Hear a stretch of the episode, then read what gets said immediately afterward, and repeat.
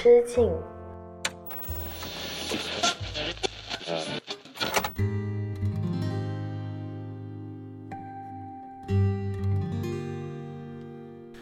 Hello，大家好，我是阿车，欢迎来到一人之境。这里是青年媒体我要 What You Need 旗下的一档单口音乐类播客。今天呢，又是一人之境跟大家见面的时候了。其实呢，从去年年底到今年年初呢，我都一直反复的在看恋综。大家平常爱看恋综吗？我作为一个可能是。我身边的呃男人当中最喜欢看恋综的人呢，我真的基本上韩国一出新的恋爱综艺，基本上我就会第一时间去收看。我还记得呢，二零二一年的时候，《单身即地狱》推出第一季，宋智雅这个名字大家还记得吗？反正当时就是在小红书也好，微博也好，在互联网上面掀起了一股就是大家看恋综的热潮。因为宋智雅作为女海王很会撩人，大家就各种呃跟看这个节目，各种写小笔记，想要记录一下就是宋智雅怎么去去撩人的，怎么去搭讪，怎么去高情商谈话的各种各样的一些细节。然后呢，换成恋爱当然也非常出名啊，像。去年的《换成恋爱二》，我相信有很多朋友也应该看过，就是里面那个非常经典的剧本。一个叫做海恩的女生，她谈过一场七年的恋爱，从二十一岁一直谈到二十九岁，结果呢，呃，在分手之后呢，一直迟迟的走不出来。然后他的前任呢，也一直在一个一边去推开他，一边又有点想要挽留他，这种有点像 PUA 的这样子一个状态下，而在。这一季换成恋爱的最后呢？海恩也迎来了他的救赎，就来了一个新的男生，叫做贤圭。那个这位贤圭呢，就拯救了他。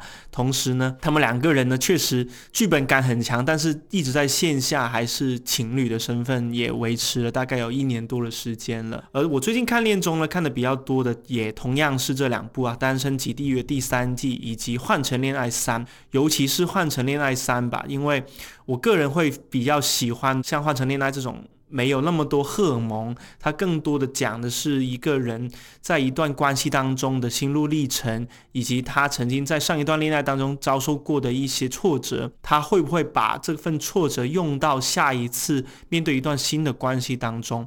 而在最近播出的《换成恋爱三》呢，我也有看到一对前任，他们的关系呢真的很特别。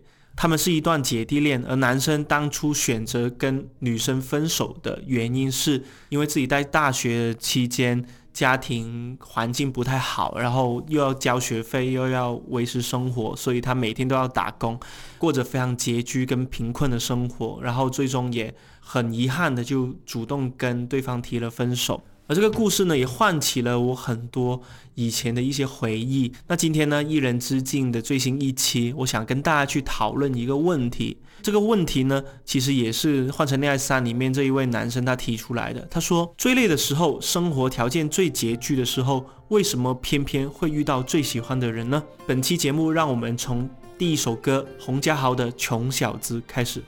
长期陷阵冲锋。气力无穷，夜里意志一松，发恶梦，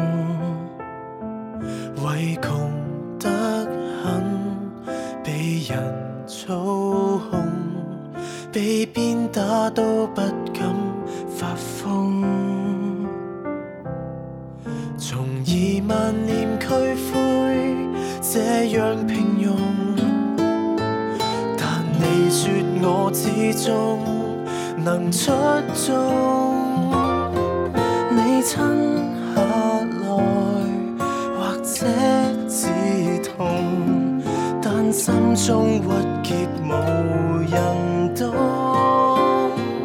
都佩服自己敢去留住你，漆黑里看似无神气。糟蹋蜜月期，很痛恨自己，得爱情去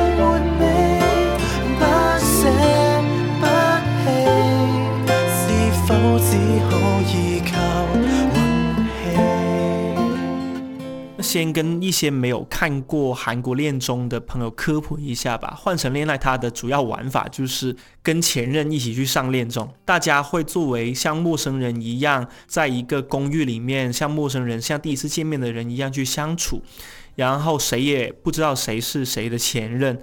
以这样子一个身份，一边的想要开拓着新的关系，一边又眼看着自己的前任有可能会遇到喜欢的人，或者是被其他的异性。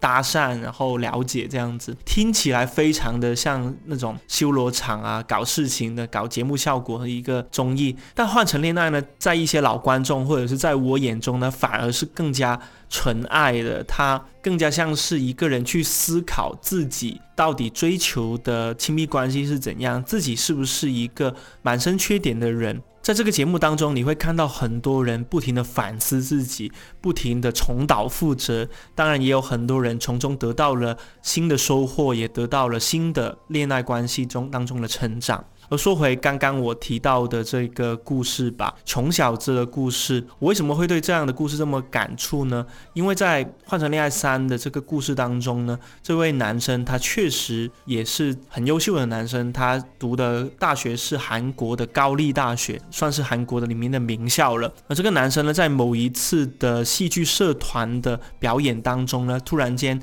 有一个女生就。上前来问他拿联系方式，这个女生呢就后来成为他的女朋友。这个女生呢是他在大学时期的一个隔壁学院的一个学姐，因为戏剧社团的缘故呢，两个人就互相的认识，也互相的走近。但是在这短短的五个月的恋爱时间当中呢，两个人一直都过得非常的甜蜜。男生虽然一天可能打着三四份的兼职工作，但是呢，也一直坚持着跟对方见面约会。女生呢，也是一个非常细心、非常温暖的人呢。就算自己的男朋友可能在经济条件上比较困难，但她也不介意自己多出一份钱，也不介意对方可能因为太忙了，一下课就要跑跑去便利店、跑去炸鸡店打工，而忽略了自己，或者是没有跟自己约会的时间。看回他们的恋爱经历，我会觉得在大学校园当中，这种从开心，这种两个人只要友情饮水饱的这种关系，真的非常的难得跟宝贵。像出来社会之后，你会发现这种关系真的是越来越少了。而男生呢，也非常的无奈，因为很喜欢对方，却又因为对方一直在经济条件上去妥协，一直以一个更加受委屈啊，或者是一个。将就的一个身份去跟他谈恋爱，让他觉得非常的不好受。而男生呢，也因为看不到尽头的这种挨穷啊，过苦日子，就不想对方也陪着自己过苦日子嘛。所以他最后找了一个最糟糕的理由，就是说啊，我不喜欢你了，我对你没有感觉了。以这样的借口跟对方分手，但对方呢很伤心了。当然，伤心难过之后呢，两个人就形同陌路，成为陌生人了。其实，在这个故事，在这个前任故事讲出来之后呢，在观察时的一些嘉宾主持，他们也会说啊，其实女生就听到这样的话，真的会伤心很久，会记很久。哪怕你讲出来的是一个善意的谎言，但是在那一刻，伤害已经构成了。所以，无论你到后来表现得如何的深情，表现得如何的后悔，呃，想要用一种愧疚的心情去挽回这段关系，但是在伤害已经构成的那一刻，两个人的关系就已经像是一张皱掉了的一团纸一样，哪怕你再努力的去复原它，它依然会有各种各样的痕迹、褶皱跟伤痕。这个故事的最后呢，男生就。对着镜头无可奈何地说出那一句：“最累的时候，生活条件最拮据的时候，为什么偏偏会遇到最喜欢的人呢？”后来呢，男生因为很努力的去学习，他赚到了很多的奖学金，他的生活得到了很大程度的改善。但是他上这个节目，却以前任的身份出现在对方面前的时候，发现对方已经忘掉了很多以往。大家在一起的经历，想要努力的、积极的去面对新的关系了。今天给你分享第一首歌，洪家豪的《穷小子》，他讲的也是这么一个故事。物质条件没有办法满足这一段感情关系的时候，其实很多时候在主角眼中，在主角心里面，真的会有很多很多的阻碍。我无法像其他人一样正常的跟你去吃一顿饭，哪怕连那种人均一百多的稍微。好一点的餐厅我都吃不起，更不用说给你送礼物了。像《换成恋爱》里面那个男生在一起五个月的时间，连一份礼物都没有送过给对方，唯一称得上礼物的只有他在那种手工糖果店里面打工的时候。对方尝过的一包手工糖果，而对方呢，甚至连那个手工糖果都不舍得吃。每次呢，把那个口子打开一下，每次只吃一小颗，吃到他们分手了，连那个糖果都结块了，都粘在一起了，那包糖果还剩很多很多。可想而知，在一段可能在物质条件上不能满足对方的恋爱当中，两个人之间的纠葛会多么的痛苦，多么的难熬。我曾经也讲过很多遍这个故事，就是在我大概是在大二的时候呢。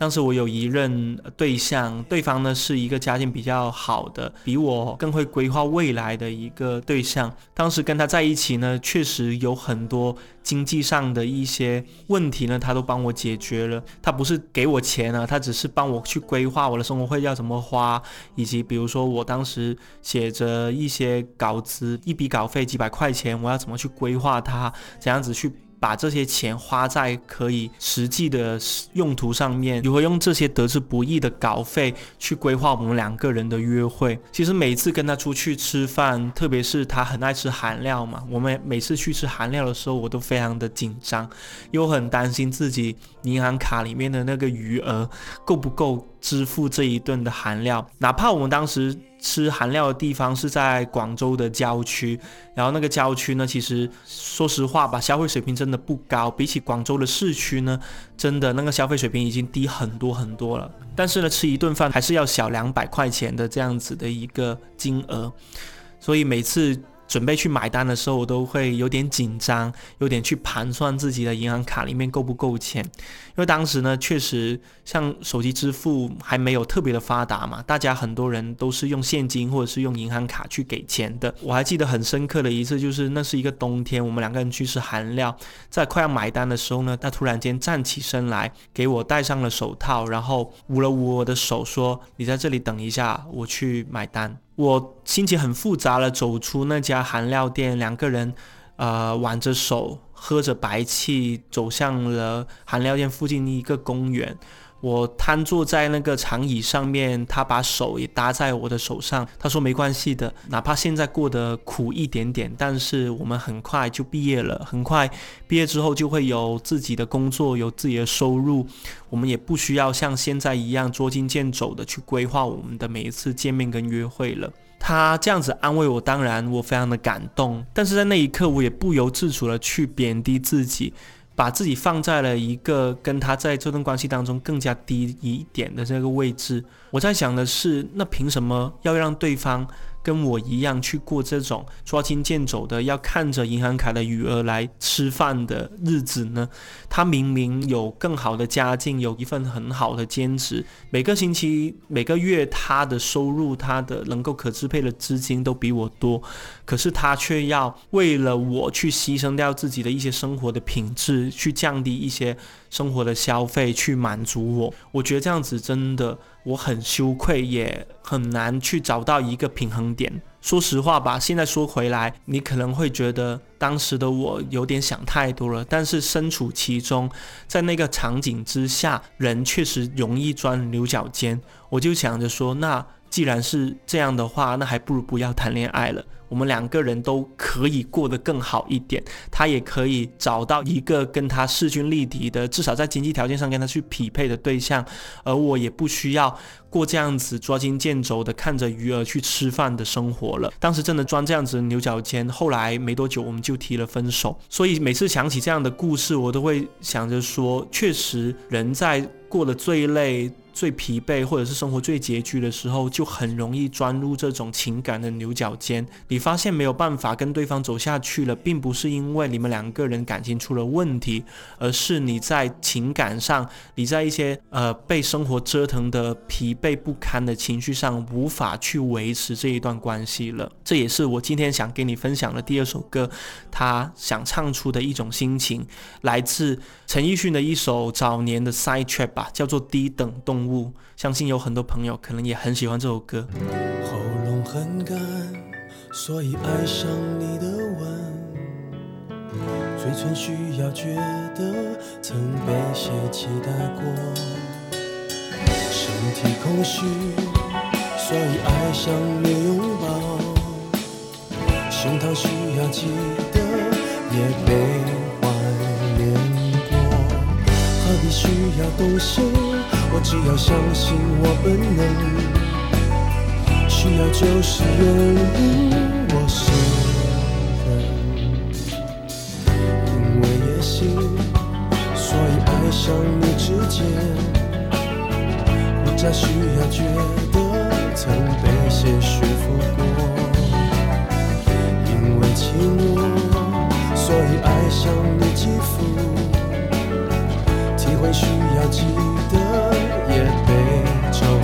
走过。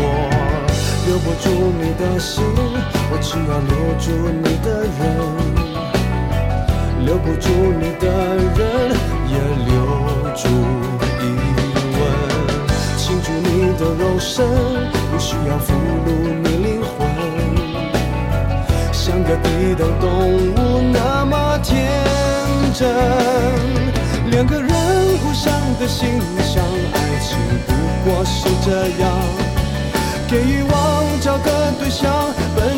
上都是一样。不要想的那么抽象，爱情不过是这样。做起来我们还不是一样。在《低等动物》这首歌里面呢，我非常喜欢它前面的幾句歌詞：喉嚨很乾，所以愛上你的吻；嘴巴需要覺得像被誰期待過；前面很好，所以愛上你胸襟；呼吸需要记得，亦被怀念过。喉咙很干，所以爱上你的吻；嘴巴需要觉得像被谁期待过。缠绵很好，所以爱上你胸襟。呼吸需要记得，亦被怀念過。我还记得第一次听《低等动物》这首歌的时候，真的前面几句歌词我都快要听哭了。有一种感觉，就是我们在一段关系当中，不知不觉就会把自己陷入到一个更加低的位置。我们越是喜欢对方，就觉得自己越渺小、越卑微。特别是两个人需要一些身体接触、一些肢体直接接触的时候，你会发现你每一个动作都变得小心翼翼。你每一个毛孔仿佛都张大了，去期待着对方对你做些什么。但是对方一旦真的走向你的时候，你就忍不住把自己蜷缩起来，有点害怕去跟对方接触，有点害怕自己身上的那些瑕疵被对方发现。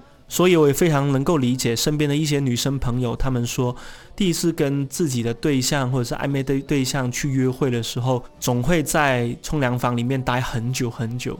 特别是他们会用一些像身体乳啊、磨砂膏，或者是像脱毛膏一样的，呃，一些东西去让自己的身体变得更光滑一点，皮肤变得更细腻一点。当然，这种很私密的行为，真的真的就只有期待过一场约会的人才真正体验到。有一个女生曾经跟对我说过啊，她觉得自己的身上瑕疵的地方、粗糙的地方有很多很多，所以她真的。有一段时间非常的苦恼，在没有买到一款自己真的满意跟适合的磨砂膏之前，真的不敢去约自己的网恋对象见面，因为害怕一旦跟对方见面之后，有了一些身体的接触，哪怕只是简单的挽手、简单的牵手跟拥抱，都很害怕对方会嫌弃自己。我觉得这种低等动物的心态，在陈奕迅的这首歌里面真的。淋漓尽致地体现了出来。正如我今天跟大家分享的这个主题，为什么我们总是在自己最窘迫、最不堪的时候，就偏偏会遇上自己喜欢的人呢？几年前我也曾经跟大家讨论过这样子的一个问题，因为一个人在精神脆弱，在他过得拮据跟艰难的时候，他的心理防线是越来越低的，或者说他的心理防线是更脆弱的。他在一个虚弱的时候，就有点像人在免疫力下降的时候更容易得病一样，像一些伤风、咳嗽、感冒这种小病，其实都是在人过得很疲惫。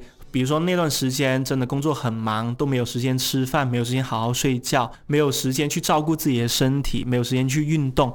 在那个时候呢，人往往是容易得病的。我觉得有很多朋友他们的恋爱关系也是这样子开始的，在自己过得不堪的时候，很容易会看到一个东西，就感觉它闪闪发光；看到一个还不错的人，就觉得他就像是我在这个世界上能够遇到最好的人了。我不是去评价这样子的想法对或不对，我觉得这样的想法非常的正常，同时也非常的容易想象出来。像这几年呢，也有一些新鲜的独立的恋爱观念出现了。有很多朋友都知道了，先要好好爱自己，才能去爱别人嘛。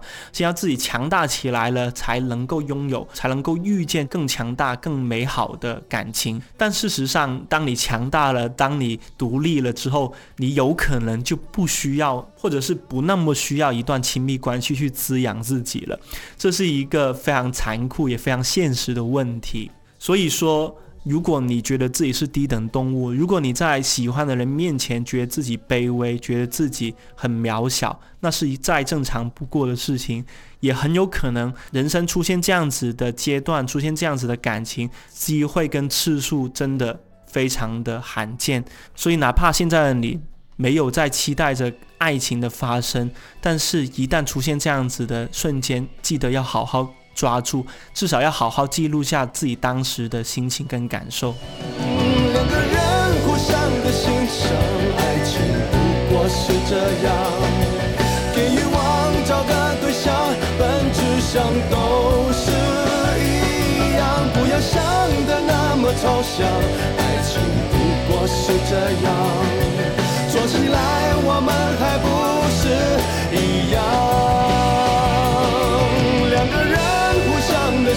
爱情不过是这样，给欲望找个对象，本质上都是一样。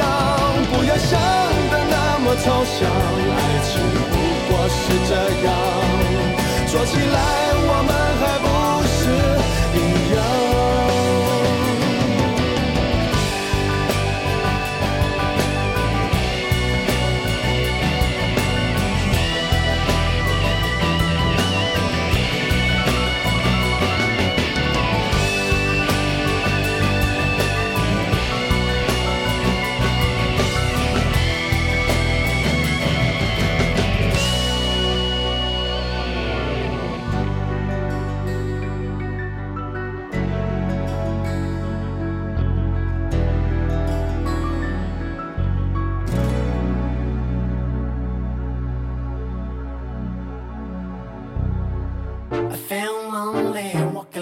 zombie，可有一笔都被跟着在逃避。I feel lonely，孤独の zombie，lonely lonely lonely lonely night。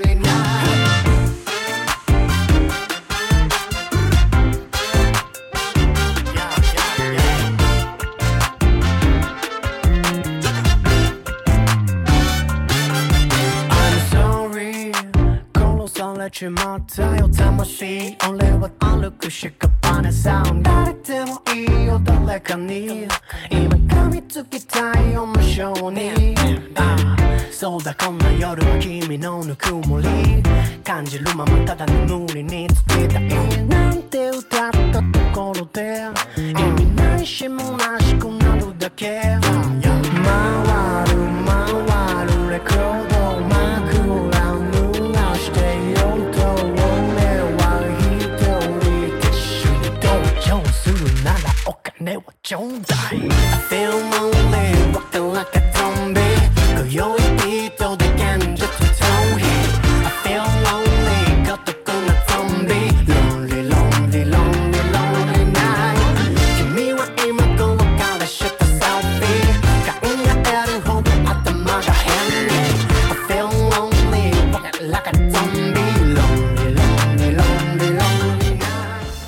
听到这首歌呢，来自。日本乐队 I Don't Like Mondays 的失恋丧尸乐园，最近呢，因为 I Don't Like Mondays 呢也久违的来了中国内地巡演呢，有很多朋友已经看了他们的广州场啊，甚至后来的上海场跟北京场，也有很多朋友在朋友圈说已经期待已久了。其实呢，早在几个月前呢，我也已经在一人之境有分享过、推荐过 I Don't Like Mondays 的乐这支乐队了。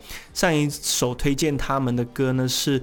梦想在陆地的鱼，那这今天呢推荐这首歌也非常有意思啊，叫做《失恋丧尸乐园》。这首歌呢，顾名思义就很像是一个游戏的设定啊。当一个人失恋之后呢，他就会被流放到一个失恋的丧尸乐园当中，变成一具行尸走肉。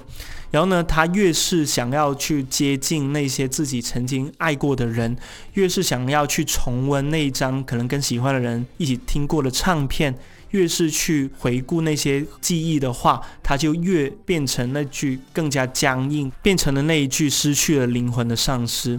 我觉得这首歌真的非常的有意思，也很推荐大家去听，因为它讲述的是一种类似于人在失恋之后重获新生，你需要经历的几个步骤。而这首歌呢，它在 Wonderland 的那一段的和声呢，真的很有歌舞剧的感觉，脑海当中的画面，你就像是变成了那种。你在现实当中呢，你是一个逃避失恋的大男人或者是大女人都可以，但是。突然之间，游戏的设定把你变成了失恋的丧尸。一群丧尸在街上游行的时候，你在旁边那个丧尸的眼中也看到了跟你同样空洞跟失落。所以我一直会觉得啊，如果一个人他在需要爱情的时候呢，他往往就得不到爱情；当他不需要爱情的时候呢，爱情往往就更容易降临。这是一个非常浅浅也非常能够理解的。恋爱的道理。那说回今天的这个话题了，为什么人总是要在拮据、在不堪的时候遇到喜欢的人呢？我觉得身边有很多朋友给了我的反馈也是这样的。我身边有一个朋友呢，他今年三十一岁，其实他已经有七八年的时间没有认认真真的谈过恋爱了。在过去的七八年呢，他更多的像是。呃，在谈一些约会啊，或者是像一些不不那么正式的一些关系，但是他上一段正式的关系呢，却整整谈了五年的时间。他在二十三岁的那一年呢，跟自己的前任分手，而当时分手的理由就是对方要出国了，对方要去澳大利亚去念书，想要去读一个更好的研究生的学位，回来去找工作。他在听到人生说出这一个人生计划的时候，他愣住了。当时他们正过着五周年的恋爱纪念日，转身就离开了那个餐厅。他的前任在后面一直在追着他，问他怎么了，为什么突然之间就走掉？我的朋友就在那一刻转过身去对他说：“我们分手吧。”其实我觉得我们谈了五年了，已经足够的长了。而此刻，我觉得你有更好的未来去追逐。我也一直在纠结着，我毕业之后要做什么样的工作。在这个时间节点，我们结束这段感情应该是最好的时候了。那他的前任呢，就不肯接受这一点，就反复的在追问他说：“为什么？”我们不可以好好的在一起吗？哪怕我去澳洲，我也只是去两年而已。这两年当中，我有信心我们可以维持着一段很好的异地恋关系。而且我每年有几个假期，我都会飞回来陪你啊。为什么你就不愿意再坚持一下呢？但我的朋友就很酷、很冷淡的说出了那么一句，他说：“因为我觉得我未来两年的人生，也许没你也过得更好。”就这样子，他们两个甚至都没有在机场分手，就在五周年纪念日当天晚上就分手了。我的朋友就把所有跟前任在一起的东西收拾好，整理成一个大的纸箱，甚至当时还打电话让我能不能帮忙。给他送去了他前任的家楼下。这些抓马的事情发生之后呢，我的朋友也踏上了一条长达七八年的单身之路。这七八年当中，他不是没有遇到过自己心仪的对象，只是他开始去思考一个问题，那就是比起那些自己真的想要追求的关系，他似乎更加喜欢的是在关系当中的自己。在关系当中的自己呢，变得很可爱，变得。会去为对方着想，变得像是没有脑袋的小傻瓜，但也是另外一方面，他发现自己变成傻瓜之后，他没有办法，没有精力分给自己真实的生活了。他好久好久没有好好给自己做一顿饭，也好久好久没有给自己买新衣服了。直到他把注意力重新放回自己身上之后，他才发现原来亲密关系永远只是锦上添花，而不是雪中送炭。朋友的这个故事，我觉得也非常适合分享给大家。不管现在的你有没有一段亲密关系在经历着，但是在你需要亲密关系的时候，请记得，你也许没有那么需要，你更需要的是好好照顾自己。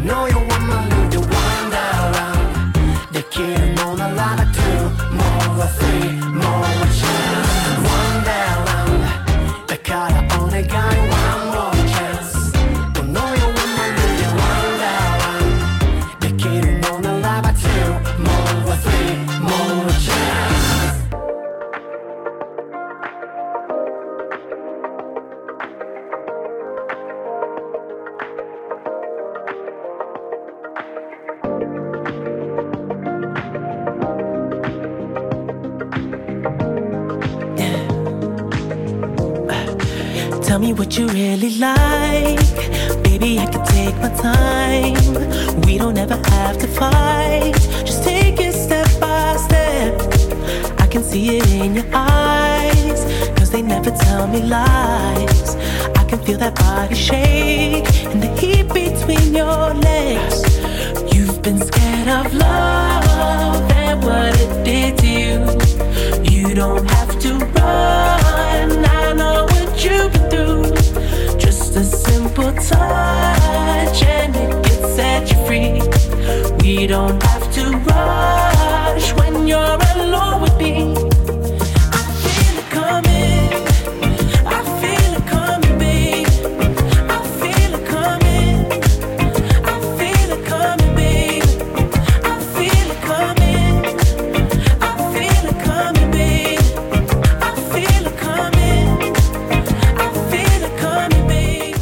今天给你分享的最后一首歌呢，也非常的经典了，来自盆栽哥的 Weekend 以及蠢朋克乐队 Daft Punk 的 I Feel It Coming。那这首歌呢，我在听歌软件去搜索这首歌的时候，在评论区看到了各种没眼看的评论，大家去搜一下就知道了。真的有非常多，身边有非常多的。朋友呢，经历了那些很抓马的、很哭天抢地的恋爱呢，都有这首歌作为一个很记载性、记录性的 BGM 啊。那同样的，今天给你分享了这么多的观点跟感受，也是想要告诉大家，遇到最喜欢的人呢，永远讲的不是时机，讲的是状态。如果你状态足够的清晰，你的状态足够的脆弱的话，说不定你。更容易遇到自己喜欢的人，但是遇到喜欢的人只是第一步而已。关系是一个很长久的命题。如果你想要维持一段稳定的、愉快的关系，那前提是你要先好好的去照顾自己生活的方方面面。正如我今天开头所讲的，韩国恋中。